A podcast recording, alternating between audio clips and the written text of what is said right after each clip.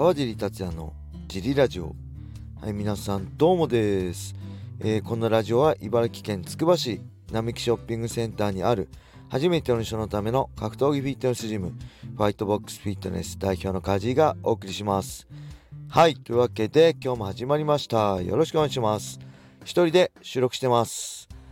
えー、昨日はですねキッズクラスが、えー、なんと6年生たちが最後のキッズクラスでした、えー、卒業してね中学校に入ります。大人クラスに入る子もいれば、えー、そのままジムを卒業していく子もいて、えー、まあ最後はね挨拶っていうかまあ僕そういうの苦手なんでね緊張しちゃってあのー、格闘技モードだと結構意外と流暢に喋れるんだけど素だとね口下手なんですよ。だからあんまいいことは言えなかったけどまあねあのジムで格闘技を楽しんでくれて運動を楽しんでくれてこれからもね絶対運動は必要になってくると思うんでどの世代でも。あの運動しつつ素晴らしいねそれを生かしてどんな仕事に就こうと運動することは大切なのでそれをねここで学んだことを生かして、えー、今後素晴らしい人生になってくれればいいなと思いました。はい。そして、えー、募集していたね藤原くんの公認が決まりました。えー、昨日、えー、一応面接っていうかね、ジムの雰囲気を見てもらって、えー、やってくれるとのことで、え来週から一応参加して、え19時からあ18時半からかな来週の木曜日は、え、来てくれることになってます。まあお名前の方は、え、来た時聞いてください。ここで言ってもいいのかわかんないんでここでは一応伏せときます。よろしくお願いします。このラジオ聴いてるかわかんないけどね、一緒に格闘技で楽しくやっていきましょう。はい、そんなわけで、えー、あと、えー、今週土曜日は僕がいません。ライジン41の解説のため大阪にいるので、えー、本日金曜日はいます。当日入りなので。なので、土曜日は小林さんと小野田さんに任せてあります。よろしくお願いします。えー、そんな感じで、レターも行きましょう。えー、いつもお世話になっております。Y 口です。さていよいよライジン開幕戦が近づいてまいりました。ね。ライジン41を100倍楽しむ動画も拝見させていただきました。それにしても川地さんのジムはキックボクシングがメインなのにキックは点々点。僕らに嘘教えてないですよね。笑い、えー、それはさておき本題です。ライジン41で個人的に最も楽しみなカードはストラッサー VS 慶太郎です。特に慶太郎さんは同じ専修大学出身ということもあり応援しておりましたが USC では残念な結果に終わってしまいました。そこで川尻さんの視点でいいのであれだけ強い慶太郎さんが USC にフィットしなかった要因があれば教えていただけませんでしょうか答えづらい質問かと思いますがよろしくお願いいたします。それにしても桜井マッハ、青木、岡上えー、秋山、佐藤隆過去これも専修大学。そして竜太さんとウェルター級も日本人も化け物揃いですね。ちなみにこのラインを超えてきそうな若手もいれば教えてください。よろしくお願いいたします。やっぱりくるみさん綺麗だわはいありがとうございます。Y 口さん。えー、見てくれてありがとうございます。面白かったですか？感想をぜひ教えてください。そして僕のジム、ファイトボックスフィットネスはキックボクシングがメイン。そうなんですよね。ただフィットネスなんで僕はね、プロ選手、キックのプロ選手は育てられないんですよ。僕は MMA ファイターの MMA のね、プロ選手は育てようと思えば育てられますけど、この辺は昨日配信したメンバーシップの配信で、えー、語ってるので、もし興味あれば聞いてほしいんですけど、えっ、ー、とね、ただ、キックボクシングはね、僕はもう MMA との中の一つとしてのキックボクシングがやってくる、やってきてるんで、教えることできるし、フィットネスメインのキックボクシングはいくらでも教えられます。ただ僕僕のやってるキックボクシングは MMA の中でのキックボクシングですね。距離だったり、タイミングだったり、えー、ミットもやってるのも教えてる技術も。はい。やっぱり MMA が全ての格闘技の究極だっていうことを僕は思っちゃうんでこれが僕の答えが全てではない。反論ある人はいるあると思うんですけど僕はそう思ってるんでやっぱそうなっちゃうんですよね。で僕はキックはもちろんプロは育てられないしやっぱりね一番思ってるのはキックのプロに失礼だなと思うんですよ。だ解説僕必死に解説できますよキックも。で必死に勉強します。ただライジンキックの場合はジモキックが多いんで情報量が少ない。そういう意味で、えー、やっぱデータが少なくなっちゃうんですけどそれでも必死に探します。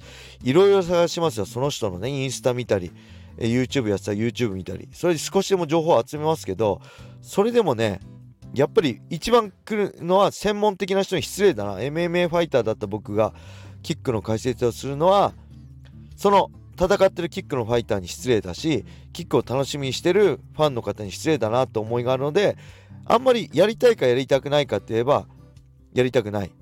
それは僕がやりたいやりたくないじゃなくて見てる人戦ってる人に対して失礼だなと思いからやるべきじゃないなっていうのが一番ですね。はい。そしてね慶太郎くん対ストラッサー。これ楽しみですね。僕もすごい楽しみです。で慶太郎くんとはね結構一緒に練習してたんですよ。慶太郎くんが戦国出てた時かな。あれいつぐらいだろう。僕がドリーム慶太郎くんが戦国だった頃 JB スポーツでよく一緒に練習しててマススパーリングもね唾液のスパーリングもやらせてもらったりグラップリングも要所要所でやったことあるんですけどめちゃくちゃ強いですね。特にグラまあ打撃もめちゃくちゃうまいんですよ。ジャブもうまいしアッパーストレートもうまいしハイキックなんかもねうまいですよね。左ストレートから左ハイなんかもミルコークロコップ的なコンビネーションもうまいしただ本当に寝技うまいんでもう僕じゃ練習相手になんないぐらい強いんでね。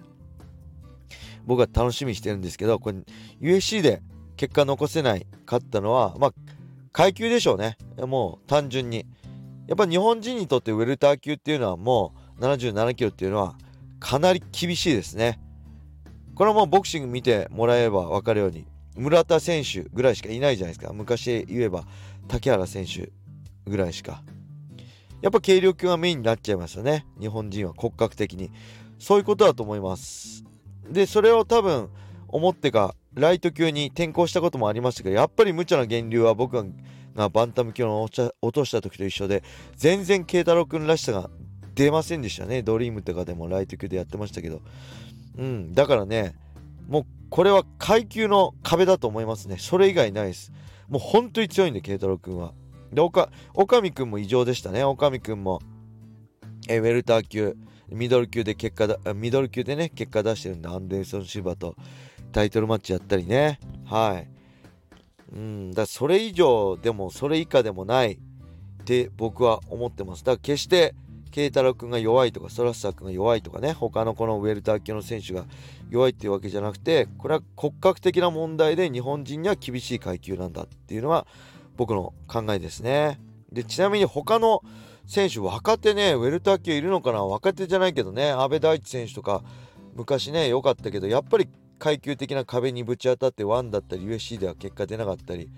でその阿部大地選手に勝ったね鈴木慎吾選手なんかもいますけど、まあ、年齢的に言えば決して若手じゃないんでね、うん、この階級で、えー、あれですよね長男さんのジムにシュート新人をウェルター級で、えー、優勝した人いましたねそういう選手ライト級落としたんだっけかなちょっと覚えてないですけどそういう選手いますけどなかなかこう世界の中で戦うってね佐藤選手が今 USC で戦ってますけど大変だと思いますね。はい。そして同じ専修大学のファイターとして、これからも応援してあげてください。よろしくお願いします。はい。それでは、もう一個いっちゃいましょうか。川地さん、こんばんは。ライジン41の予想動画、ジモキック早く終われのところ、面白かったです。そんなこと言ったっけ？自分は今、調理師免許取得のための勉強しているのですが、川地さんは何か資格持っていますか？取りたい資格があったら教えてください。はい。資格はありません。なんかねあのウェイトトレーニングの資格とかあるじゃないですか。アメリカの。あの取った方がいいのかなと思いつつ。まあもともとめんどくさがりなんで何もやってないですね。はい。そろばん3級ぐらいですね普通免許と。みんなすごいですよ。これ頑張ってくださいね。調理師免許も大変ですね。うん。ただ夢のためにはね頑張れると思うんで。うん。僕もなんか今後何か必要だったらあの勉強したいなと思いつつ、うん、やっぱ資格動向より僕はねこのジムでの指導だってファイトボックスでのジムの経営だったりね今解説だったりそういう格闘技の話するのがとにかくこのラジオもそうですけど格闘技の話だったら好きなんですよ。あの格闘技の話じゃないと無口なんですけどだからねどんどん資格じゃなくてこういうおしゃべりの勉強していきたいですね今。あの一番したいのは。えー、昨日ねあの UNEXT の Rising41 の YouTube 動画が上がって鈴木さん鈴木アナウンサーがね雷神の実況の MC でで今までヤマスがそういう UNEXT では MC やってきたけどその辺がさすがだなって山さんつぶやいてましたね。だからそういうプロのね MC とかをまざまざとやっぱり違いますよね。芸人のコメントも違うし。だその辺まあそこに同じ同格にはなれないけど少しでもおしゃべりが上手になるようにちょっとそういうどんどんそういうプロの人のね見たり盗んだり真似したりしてトークスキルを上げていきたいなと今思ってます。はい。そんな感じです。レターもどしどしお待ちしてます。いつもありがとうございます、えー、それでは今日はこれで終わりにしたいと思います。皆様良い一日を。またね